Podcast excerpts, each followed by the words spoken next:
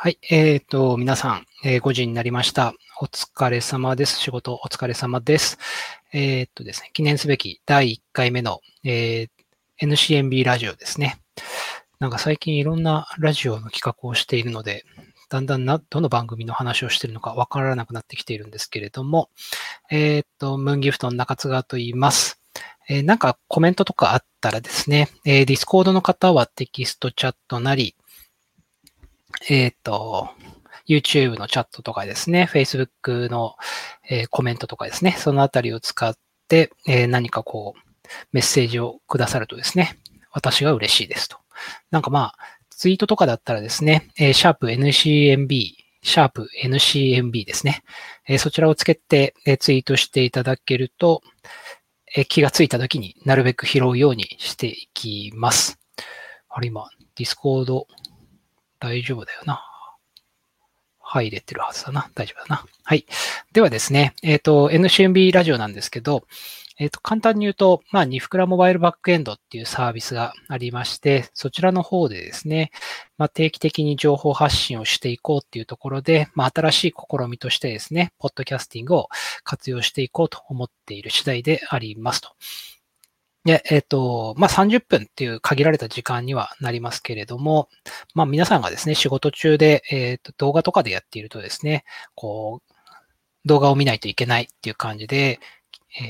まあ、気を取られてしまうと思うんですけれども、まあ、ポッドキャスティングだったらですね、この、今、ま、YouTube で動画配信していたりとか、Twitch とかで、えー、動画で出しているんですけれども、基本的にですね、動画は見ていただかなくて大丈夫です。耳だけ傾けておいて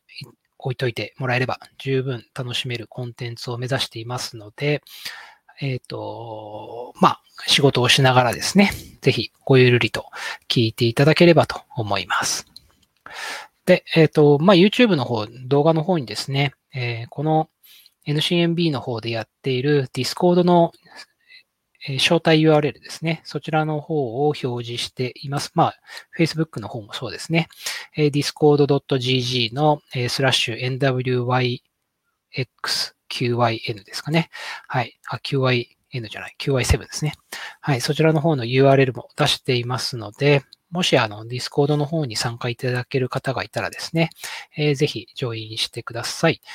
Discord の方は今ですね、えー、と、117人ぐらいいますね。はい。なので、まあ、あの、あなたが初めてっていうわけではないので、ぜひお気軽にジョインしていただければと思います。はい。で、え、この NCMB ラジオなんですけれども、30分っていうところもありますんで、結構テキパキいかないとですね、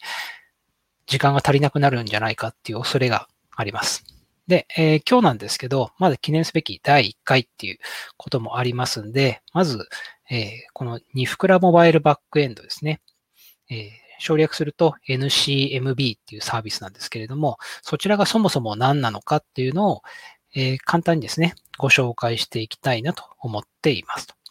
で、え、その後ですね、え、テーマトークを設けています。まあ、こういうなんかこう、ラジオとかって大抵ですね、え、なんかこう、テーマを設けて、それに対して、リスナーの方から、こう、ご意見をもらってですね、で、えー、それに対してこう、紹介していくみたいな、そういうのが流れですけれども、まあ、この NCMB ラジオについても同じようにテーマトークを設けていて、え、第1回目のテーマはですね、どんなアプリを作っていますかというのをテーマにしています。で、一応ですね、確か2件ぐらいいただいていたかなかな？確か、2件ぐらいですね。はい、いただいておりますので、まあそちらを紹介していきたいなと。で、えー、まだですね、あの、間に合います。今のうちに書いていただくこともできますので、えー、 connpass のイベントのページですね。そちらの方に Google フォームの URL が書いてあります。その URL 使ってですね、え、今回のテーマは、どんなアプリを作っていますかっていうところで、なんかこう、回答をお寄せいただけると嬉しいなと思います。で、えー、最後ですね、この NCMB ラジオのどんな感じに進めていこうかなっていうのが、今結構ノーアイディアで、えー、見切り発車で進めているところもあるんで、まあそのあたりの話と、あと最近のアプリ界隈のニュースをですね、いくつか、えー、ご紹介して、で、最後、え、エンディングという流れにしていきたいなと思っていますと。で、そんなこんな言っていてですね、もう5分ぐらい経っているんで、意外と30分って短いかもしれないですね。はい。まあ、あの、なるべくスムーズにやっていきたいと思っております。で、えっ、ー、と、この配信はですね、えー、YouTube、あと Facebook ライブ、あと最後 Twitch ですね、え、そちらの方で配信しています。えー、ぜひですね、え、Twitch とか、うん、YouTube だったらチャンネル登録ですかね。で、Facebook だったら、あの、いいねとかつけていただくとですね、えー、この、今この配信はストリームヤードっていうサービス使ってるんですけど、えストリームヤードのところにですね、こうハートマークとかいいねマークとか出る仕組みになっていて、誰がつけたかみたいなのも、えわかるようになっていますんで、ぜひご覧いただいている方ですね、えそれを押していただけると嬉しいです。別に何も多分損することはないんじゃないかなと思っていますと。で、あと、えー、ツイッターですね。ツイッターは、えー、ニフクラモバイルバックエンドっていうアカウントをやっていますので、そちらの方をですね、ぜひフォローしていただけると嬉しいです。で、NCMB の方は、えー、随時チェックしていきますので、えー、何かご意見などあればですね、えー、ツイートをお願いいたします。え、ツイートは、シャープ NCMB になっております。はい。といったところで、えー、今日の最初の話ですね。えー、まず、ニフクラモバイルバックエンドっていうのが何なのかっていうのをご紹介していきたいんですけれども、えっ、と、まあ皆さんがですね、アプリを、スマートフォンアプリとかですね、まあウェブアプリでもいいんですけれども、そういったものを作ろうと思ったときに、サーバーサイドっていうのは必ず必要になってきますと。で、多分ですね、皆さんスマホをお持ちで、まあタブレットでもいいんですけれども、えー、どんなアプリがインストールされてるのかなって見たときに、ネットワークの機能をほとんどえー、使っていないアプリっていうのはなくてですね、多分唯一、まあコンパスとか、うんと、あと電卓とか、まあカメラとかですかね。そのあたりの、まあ、いわゆる標準的なアプリに関してはですね、えネットワーク機能を使っていないと思うんですけれども、それ以外のもの、例えばまあ、リマインダーでもそうですし、メモでもそうですし、まあ、翻訳アプリとか、ミュージックアプリとかですね、えー、フィードリーダーとか、乗り換え案内とか、あと何があるかな、うんと、ミュージックの、えー、ポッドキャスティングのアプリとか、うんと、メルカリとか、ツイッター、フェイスブックとかですね。まあそういったアプリいろいろあると思うんですけど、基本的にえー、ネットワーク機能を使うものばっかりですと。で、えー、多分まあ皆さんがですね、アプリ作る上でも何らかの形でネットワーク機能っていうのは使うと思うんですね。例えば認証機能を組み込むとか、うんと、データをどっか保存しておくとかですね。えー、ユーザーが撮った写真をアップロードしておくとか。あとは何でしょうね。まあ、よく言うのはプッシュ通知とかですかね。そういった機能を、えー、使おうと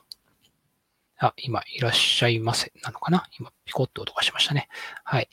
えー、まあそういうふうな感じですね。ネットワーク機能は大抵使う機能じゃないかなというふうに思います。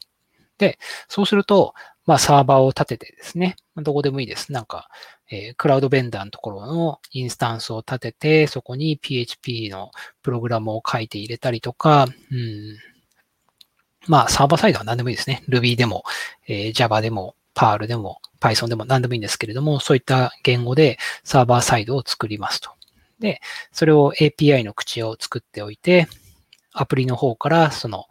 API を叩いてデータを保存したり、逆に取り出したりとかですね。えー、自分が投稿したデータを誰かと共有して、まあ、そこでこうコラボレーションしたりとかですね。まあ、そういった機能が大抵必要になってきますと。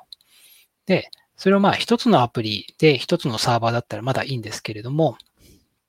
まあ、複数アプリを作っていくとですね、サーバー複数回立てなきゃいけないとか、で、それぞれのサーバーはですね、大体似たような機能ばっかり使っているので、まあ、同じような感じの機能をまた作らなきゃいけないとかですね。で、アプリの方のメンテナンスもあるし、さらにサーバーの方のメンテナンスもあって、サーバーの方に関して言えば、まあ、えー、サーバーのセキュリティ上の問題とかあれば、それに対して対応しなきゃいけないとか、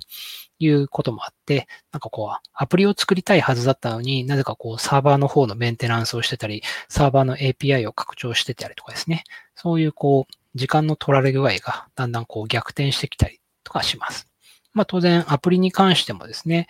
え、iOS のバージョンがアップ、アップでしますとか、Android の OS がバージョンアップしますとかいうタイミングで、毎回その対応はしなきゃいけないっていうのがあるんで、まあそちら側にかける工数も当然必要になりますし、さらにサーバーの開発もしなきゃいけないっていうところで、え、皆さんのアプリ開発の時間をどんどん取られていってしまうという問題があります。で、それに対してですね、えー、ニフクラモバイルバックエンドっていうのは、まあ、皆さんのアプリ開発でよく使うようなサーバーサイドの機能ですね。そちらを提供することによって、えー、皆さんのアプリ開発をスムーズにしていくというサービスになっています。で、えー、ニフクラモバイルバックエンドはですね、えー、主な機能としては、まず、え、会員管理の機能ですね。認証の機能。で、えー、認証って言っても、まあ、一口に言ってもですね、いろいろあって、例えば、一番シンプルになったら、ユーザー ID とパスワードの認証ですね。で、あと、メールアドレスの認証ですね。で、あと、えっ、ー、と、ソーシャルメディアを使った認証。で、Twitter、Facebook、えー、昔は Google プラスって言ってたんですけど、えー、Google プラスいつぐらいでしたっけね ?2019 年ぐらいに終わったんでしたっけね？えー、なので、Google 認証、あと、えー、去年ぐらいに出てきた、えー、Apple の認証ですね。Sign in with Apple に対応してます。そのソーシャル認証ですね。で、あと、えっ、ー、と、匿名認証って言われる、えー、アプリの内部だけで認証を完結できるような仕組み、ID とかパスワードがいらないような、えー、認証機能っていうのを提供しています。で、会員管理はそれですね。あと、え、データストアって言われる機能で、いわゆるこれはデータベースですね。クラウド上にデータベースを提供していて、え、まあ、皆さんがこう自由にデータを放り込めるっていう仕組みを用意してます。で、これはもうあの公言してるんでいいんですけど、バックエンドが、バックエンドのバックエンドのところには MongoDB を使っていて、えー、その MongoDB ってあの、NoSQL って言われるような型がない、えー、仕組みを提供してるんですけれども、なので、えー、皆さんはですね、結構フレキシブルな形で、ね、データの型をいちいち決めたりとかですね、えー、RDBMS であるような、なんかこう、テーブル設計をして、えー、カラムの型を決めてみたいなのを決めずに、えー、利用できるっていう、そういうデータベースですね。そういう機能を提供しています。で、あと、ファイルストアって言われるような機能で、ここはまあ、名前の通りですね。いわゆるバイナリーファイルですね。テキストファイルでも画像でも動画でもいいんですけれども、そういったバイナリーファイルを保存しておくファイルストアっていう機能を提供しています。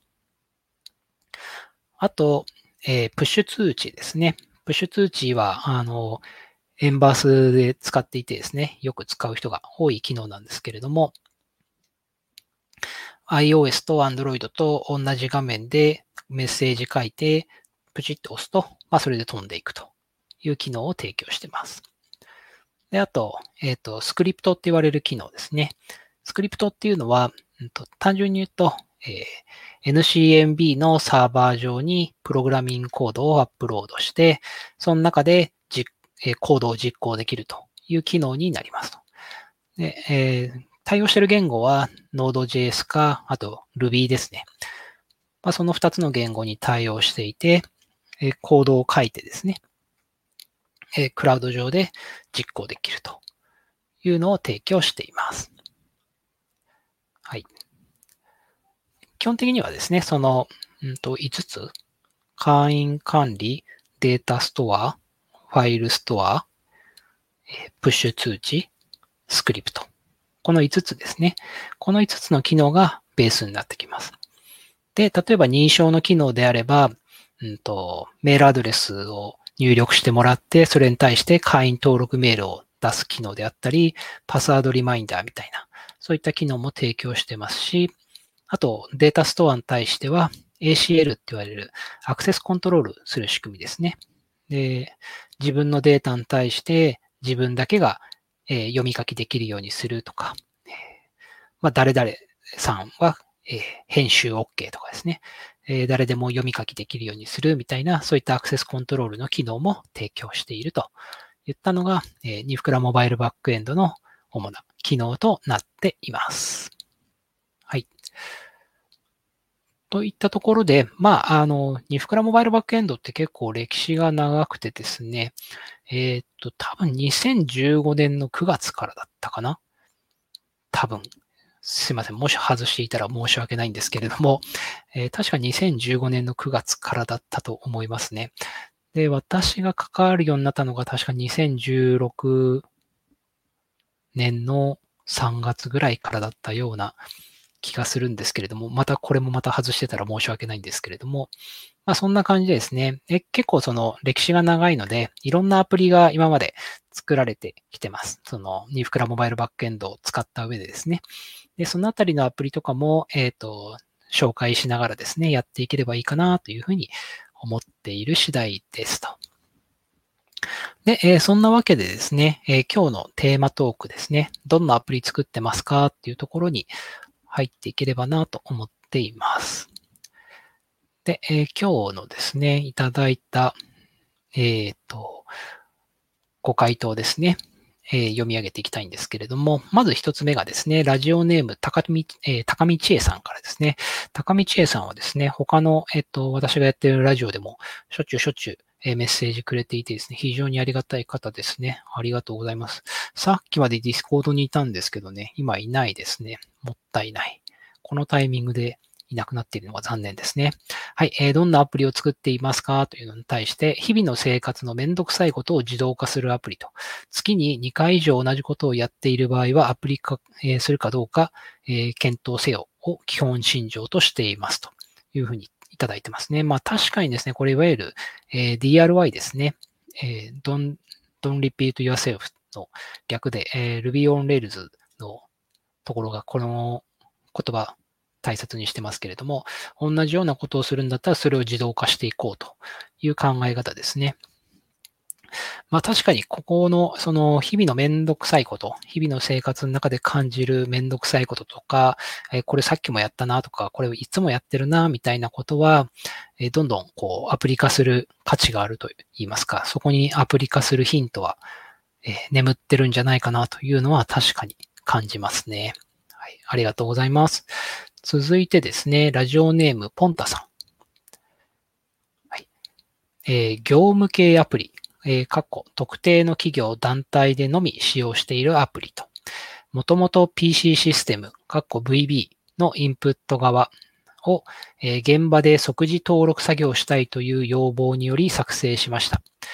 DB に SQLite を使用して、モバイルプリンターや Wi-Fi ダイレクトなどの対応プリンターへの集計結果帳票の印刷などを行っていますということですね。ありがとうございます。このアプリで、アプリ、結構弱点っていうか、アプリでこの印刷をうまくやるっていうのがなかなか難しいんですよね。Wi-Fi ダイレクト対応のプリンターに流すって言っても、この多分 Wi-Fi ダイレクトの、えー、プロトコルとかですね、そのあたりをきちんと知らないとできないと思いますので、これなかなかこう、苦労されたんじゃないかなというふうに思いますね。で、えっ、ー、と、業務の中で、え、役立つものとか、え、特定の団体のだけで使用するようなアプリっていうのは結構多いですよね。多分まあ、あの、会社とかに勤めていらっしゃる方とかからすると、まあそういうこう Facebook とか Twitter みたいな誰でも使うようなアプリに対して意外とこの業務に特化したアプリっていうのを使われてる方もそれを結構いらっしゃるんじゃないかなというふうに思いますね。で、このあたりも、昔だったらアプリストアに出していたのを最近だとエンタープライズで企業の中だけで配信するっていうこともできるようになってますんで、まあおそらくポンタさんもそれを使われてるんじゃないかなというふうに思いますね。で、DB に SQLite 使われてるっていうことですけれども、まあこのあたりはあれですね、業務でえ使われてる場合、そのデータが、えクラウド上に流れない方がいいっていう場合もあったりするんで、その場合はローカルにあるデータベースに対して読み書きを、え実行するっていうのも、これもまたよくあるパターンかなというふうに思います。このえー、モバイルプリンターとか Wi-Fi ダイレクトなどに対応したっていうあたり、このあたりいいですね。とても気になりますね。はい。そして、えー、まあ今日はですね、えー、このどんなアプリ作ってますかっていうものに対しては、この2件ですね、高道恵さんとポンタさんからいただきました。ありがとうございます。で、えー、今後もですね、いろんなテーマ、え、設けてですね、え、皆さんからのご意見をぜひ聞きたいなと思っておりますんで、まあなんかこう自分が回答できそうだなっていうテーマがありましたら、えー、ぜひご意見をお聞かせください。はい。ではですね。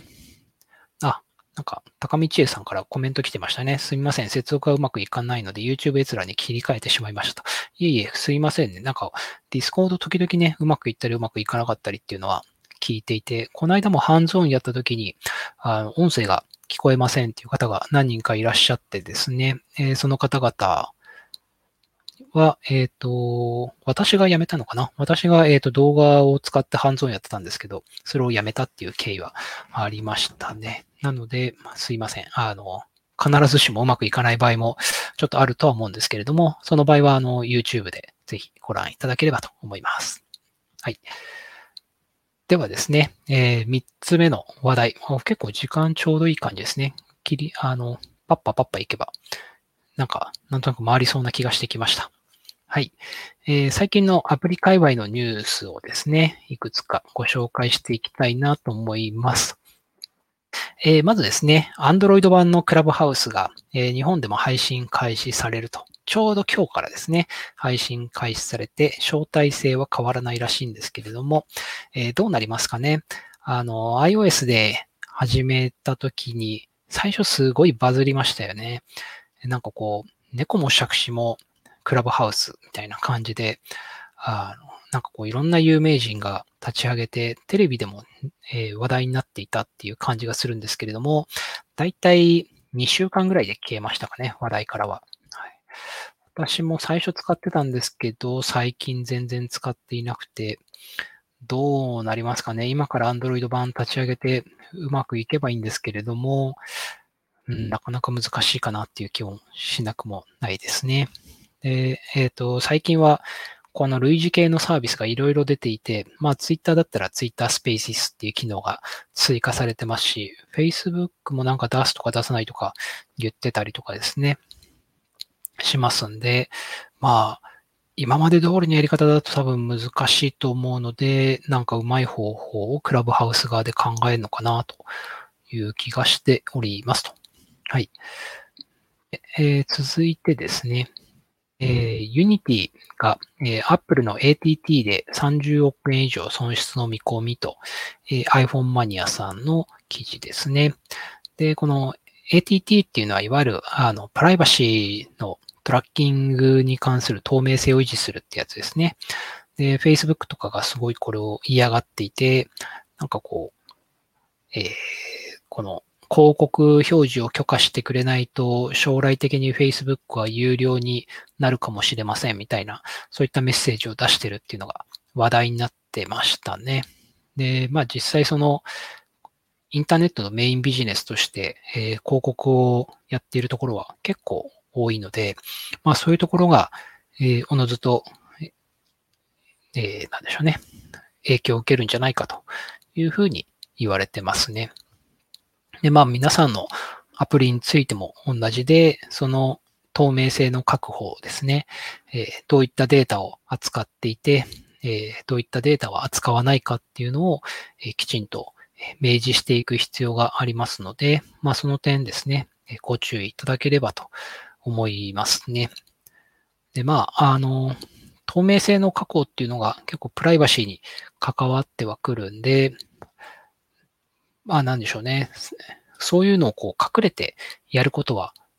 可能かもしれないんですけれども、そういうのがこう見つかったりするとですね、すごくこう叩かれてですね、なんかこう、なんでしょうね。思った以上の損害を食らうことがあるので、なるべくこのプライバシーに対する配慮っていうのは最大限やらないに越したことはないかなという気がします。特にその Web アプリケーションの場合っていうのはサーバー側にコードを置いていて、そこに対してユーザーが来るという形ですけれども、スマートフォンアプリの場合っていうのは、スマートフォンアプリの中にアプリのコード自体が全て入っていて、その上で動くと。で、データを、つまりデータに対して近い位置にあるってことですね。で、そのデータを吸い上げて、どっかに送ることもできるという仕組みになってますんで、まあ、プライバシーには十二分に配慮していく必要があるのかなというふうに思います。続いてですね、えー、まあ、これはそんなあれじゃないですね。Apple が、ポッドキャストのサブスクリプションに対応すると。えー、5月から提供開始ということなんで、多分まあもう開始して、えっ、ー、と、サブスクリプションモデルになっているポッドキャストもあるんじゃないかなというふうに思います。まあ、こんな感じで、まあ、いろんな、あの、収益化をする方法を、まあ、Apple とかですね、そういうプラットフォーマーが提供してくれるっていうのは、いいことなんじゃないかなというふうに思いますね。でちなみに、えっ、と、Apple の場合は iTunes にそのポッドキャストをですね、自分で登録するっていう形なんですけど、Android の場合は Google が自動的にクローリングして、えー、ページとかを作ってくれる仕組みになってますね。なので、そのあたり、えー、Google はどういうふうに、えー、なんか考えるのかなっていうのがちょっと気になりますね。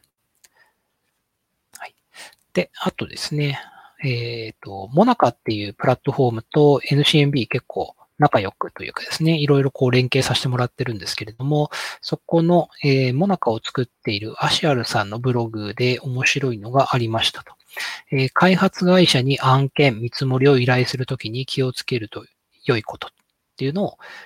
えー、箇条書きでですね、いろんな1、2、3、4、5、6、7、8個ですね、え、項目を挙げてくれていますと。え、まず一つ目がですね、うかな。はい。え、アプリ化する背景と目的を整理して、誰にでも共感を得られるようにすること。で、え、アプリが解決する課題における目標を設定すると。で、あと、類似システムや競合状態を知っておく。スケジュールを調スケジュールを調整する。えー、作業の実施範囲、責任範囲を考える。インフラ構成の検討。納品後の研修要件。開発依頼時に伝えるといいことというのを挙げています。まあ、この一つ目とか二つ目はですね、とても大事ですね。背景と目的を整理して、誰にでも共感を得られるようにすると。でこれをや、えー、まあ、社内の人は当然としてですね、それ以外の人にも共感得られるようなアプリにしにしておかないとですね、えー、なんかこう、俺様アプリになるというか、これなんで作ったんだっけ？みたいなことになりかねないので、まあそのあたりはですね、きちんと、えー、あらかじめ意見を通しておく方がいいかなというふうに思いますね。えっ、と、先ほどの、えっ、と、ポッドキャストの件に関して、高道恵さんからご意見来てますね。Google Podcast 自動登録されるし、訂正したければ自分で登録せよといった感じっぽいですねと。あこの自動登録しておきながら、うんえー、訂正したければ自分で登録せよっていうのもなかなかあれですね。ぶん投げ感すごいですね。はい。まあ、いいです。まあ、Google ちょっとね、どうなるか見ていきたいですね。はい。では、えっ、ー、と、先ほどの話に戻って、え、開発会社に案件、見積もりを依頼するときに気をつけるといいこととして、二つ目、え、アプリが解決する課題における目標を設定すると。まあ、これ必要ですよね。これも、まあ、KPI とまでは言わないですけれども、何のためにアプリ作ってるんだっけっていうことになりかねないと思うので、えー、きちんと目標設定しておくのは大事かなと思います。で、えっ、ー、と、ニフクラモバイルバックエンドとしてはですね、インフラ構成の検討っていうのが挙げられているんですけれども、まあ、このあたりにですね、ぜひ、えー、我々のサービスを使ってもらえると嬉しいなといったところですね。まあそういったインフラ構成とかですね、結構アプリとウェブサービスとか、そもそもウェブサービスもちゃんとやったことなくて、なんかこう会社のウェブサイトぐらいしかありませんみたいな、え会社さんがですね、いきなりこうアプリのインフラ考えろって言われて、えなかなか、ね、あの、バッチリしたものを思いつくっていうのは難しいかなと思いますんで、まあそういったところをですね、まるっと投げられるっていう意味では、え NCMB を使っていただく価値があるのかなというふうに思いますね。はい。といったところでですね、えー、ちょうど30分ですね。うん、結構なんか思ってたよりも短いような、なちょうどいいようなっていう感じですね。はい。えっ、ー、と、まあ、そんなわけでですね、えー、このニフクラモバイルバックエンドの、え、NCNB ラジオはですね、毎週火曜日5時からやっていきたいと思っていますんで、えまた来週もですね、えお時間ありましたら、ぜひ聞いていただきたいですし、まあ、もし時間がなくてもですね、えー、この収録内容は、ポッドキャストにして配信していこうと思っていますので、えー、そちらの方を聞いていただいてもいいかなと思います。はい。それではですね、えー、なんかこう、最後、最後くらい音楽流そうかな。はい。えー、今、多分音楽聞こえるんじゃないかなと思いますんで、はい。えー、では、今日のニフクラモバイルバックエンドラジオは以上になります。皆さん、えー、お仕事引き続き頑張ってください。